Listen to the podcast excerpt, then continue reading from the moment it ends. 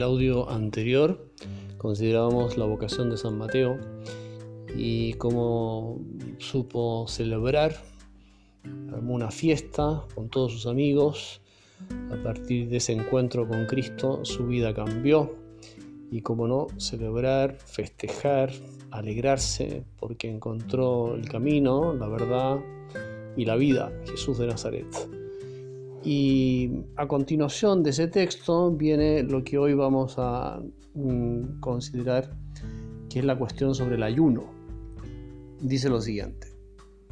Entonces se le acercaron los discípulos de Juan Bautista para decirle, ¿por qué nosotros y los fariseos ayunamos con frecuencia y en cambio tus discípulos no ayunan? Hay algo de como de celo amargo aquí, ¿verdad? el hombre religioso, practicante, pero que no realiza sus actos mm, de fe, en este caso concretamente sus sacrificios, con un corazón puro, por amor de Dios, y podríamos decir, total, decir más claramente, con una profunda libertad interior, sino que los hace con un cierto sentido de obligación. Hay que, tengo que, y, eso no alegra el corazón, no alegra el alma, no es un acto profundamente libre. Hay algo de esto eh, en esta pregunta que hacen los discípulos de Juan a los discípulos del Señor. ¿Por qué nosotros y los fariseos ayunamos con frecuencia, es decir, nos sacrificamos, cumplimos las reglas, eh, somos súper exigentes con nosotros mismos. En cambio, tus discípulos no ayunan. Jesús les respondió, ¿acaso pueden estar de duelo los amigos del esposo mientras el esposo está con ellos? Jesús vuelve al ejemplo del amor humano. Él es el esposo, los discípulos somos los amigos de Jesús, esposo, la esposa es la iglesia. Eh, y en esos mismos términos de amor humano, festivo, celebrativo. Entonces, ¿acaso pueden estar de, de duelo los cristianos? ¿Acaso pueden estar de duelo los que tienen el tesoro maravilloso? De la verdad, de la palabra, del amor de Jesucristo? Y la respuesta es no, porque el Señor está con nosotros y ese es el motivo fundamental mm, para estar contentos. Es verdad que podemos tener motivos humanos que tanto nos ayudan y son parte constitutiva de nuestra vida para alegrarnos, ¿verdad? Y, y cuánto se agradecen esos motivos humanos, pero Jesús no está al nivel de los motivos humanos para estar contentos.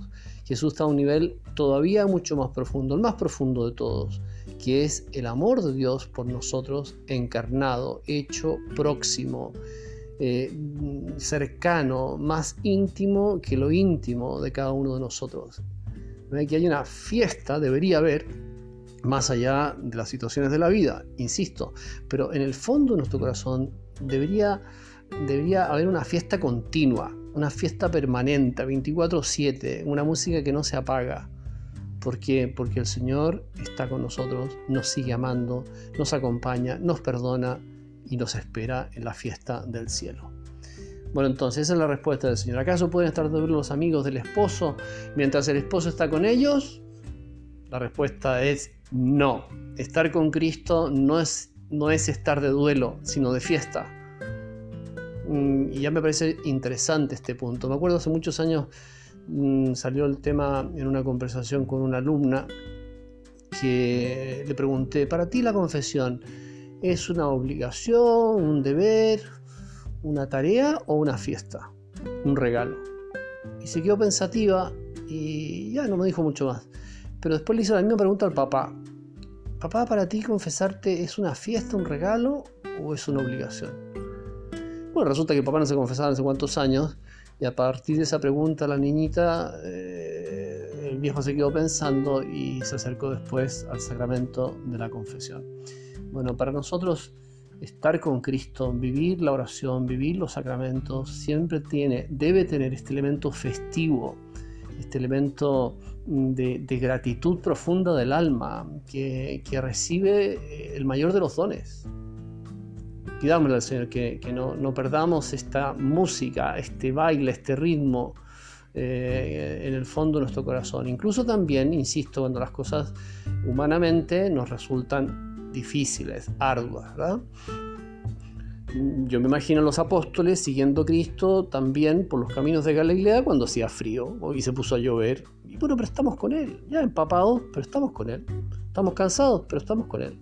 Estamos hambrientos, sedientos, eh, somnolientos, pero estamos con Él. Y al final todo eso queda Mm, por así decir, en su contexto. Las penas, las dificultades de la vida se contextualizan de un modo justo, verdadero, si estamos con Cristo. En cambio, se desorbitan esas penas, esas preocupaciones cuando no estamos con el Señor y nos parecen demasiado importantes y como que ya nos jugáramos la vida en cosas que la verdad es que tienen un valor relativo. Bien, sigamos. Jesús dice, ya vendrá el día en que les será arrebatado el esposo, entonces ayunarán. Jesús está diciendo, lo principal es reconocer el don de Dios en mí, en Cristo, pero también una vez que el Señor pase por su pasión, muerte y resurrección, quedará claro que hay que aprender a corresponder a su, a su amor con todo nuestro ser. Es decir, también con el ayuno, también con el cuerpo la importancia que Jesús le da a, amar a Dios no solamente con la cabeza, con el pensamiento, con la adhesión intelectual, y también, también decir, no solamente con el corazón, con los afectos, Señor te quiero, sino que también con el cuerpo. El amor tiene esta, esta dimensión como material, física, sensible, y es parte evidentemente de nuestro ser. Somos un cuerpo animado o un alma incorporada, como se quiere decir, pero somos una realidad una, una realidad con dos dimensiones y la parte física, la parte sensitiva, también tiene que ser, ¿cómo decir?, elevada al orden superior, elevada al orden sobrenatural. Y esos son los ayunos, las pequeñas mortificaciones, los pequeños vencimientos en la sensibilidad. Por ejemplo, las comidas, no comer como un pagano, sino como un cristiano, comer un poquito más de lo que nos gusta menos o un poquito menos de lo que nos gusta más no siempre escuchar música, sino que de repente libremente decir, no, voy a presentir de la música un rato, voy a dejar de escuchar música que me gustaría. Eso tiene valor, tiene mucho valor. Ayunar de las series, porque esta cuestión de las series me parece a mí que puede ser una pequeña adicción. Y si una persona no está vigilante y se deja llevar, bueno, son algunas están tan bien hechas que enganchan, enganchan, enganchan y se produce una dependencia. Estoy súper metida, súper metido. En esta serie me tiene metido. Bueno, ¿Por qué? Porque, porque me tiene agarrado. Mm, no me suelta. Y eso es sano, verdaderamente. ¿No será más sano tener una distancia con estas cosas y saber con autodominio decir, no, prescindo y soy capaz de, bueno, veo un episodio, un capítulo, no tengo para qué ver dos, tres seguidos. Eso tiene valor, no nos compremos el cuento de que, de que hay que darle al cuerpo todo lo que nos pide. Ayunar, también de esto, ayunar del celular, ayunar de las redes sociales, demasiado tiempo en Instagram, demasiado tiempo, eh, en fin, WhatsApp, lo que sea. Eso quita paz al alma, nos hace como vivir hacia afuera. Y lo que realmente eh, produce en nosotros alegría, estabilidad, etc., es vivir hacia adentro. Es decir, con Cristo, la vida interior y la entrega a los demás. No nos encerremos en el mundo virtual, sino que abrámonos al mundo real. Y el más real de todos es la vida sobrenatural. Y luego, por supuesto, los demás. Bueno, entonces el Señor nos anima también a ayunar.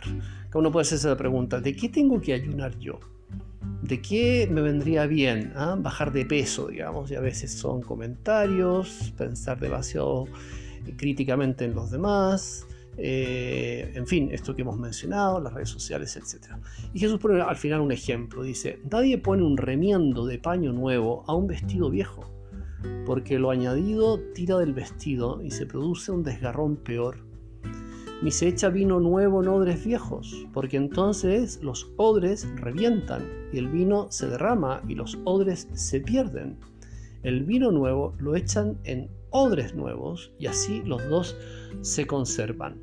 Bueno, el ejemplo eh, nos queda un poquito lejano, la verdad, entre los odres, el vino, el paño nuevo, el vestido viejo. Bueno, entonces podemos pensar en términos más actuales. Eh, ya, no se puede eh, descargar una aplicación mm, de alto rendimiento en un sistema operativo viejo. Si uno tiene un computador viejo con un sistema operativo de muy poca memoria RAM, resulta que no le va a correr la aplicación o el programa.